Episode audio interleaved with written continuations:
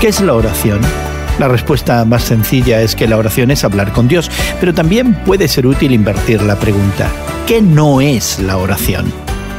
Hoy en la palabra, en Lucas 18, Jesús usa una parábola para describir cómo no se debe orar.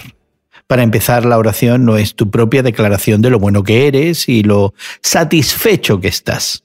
No es un acto para mostrar la piedad y la autocomplacencia.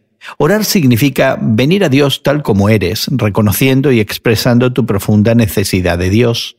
Para aclarar esa idea, Jesús contrastó la forma en que dos personas muy diferentes se acercaron a Dios, un religioso y un pecador. El fariseo religioso, en lugar de expresar una necesidad personal u ofrecer alabanzas a Dios, usaba la oración para públicamente jactarse de su espiritualidad.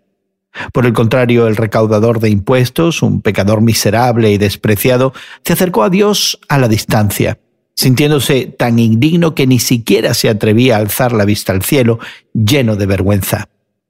Jesús aseguró que el menospreciado e indeseable, el recaudador de impuestos, fue el único que se fue a casa perdonado. La parábola de Jesús nos recuerda que el Dios que conoce cada palabra que pronunciamos antes de que esté en nuestros labios, también conoce el estado de nuestro corazón.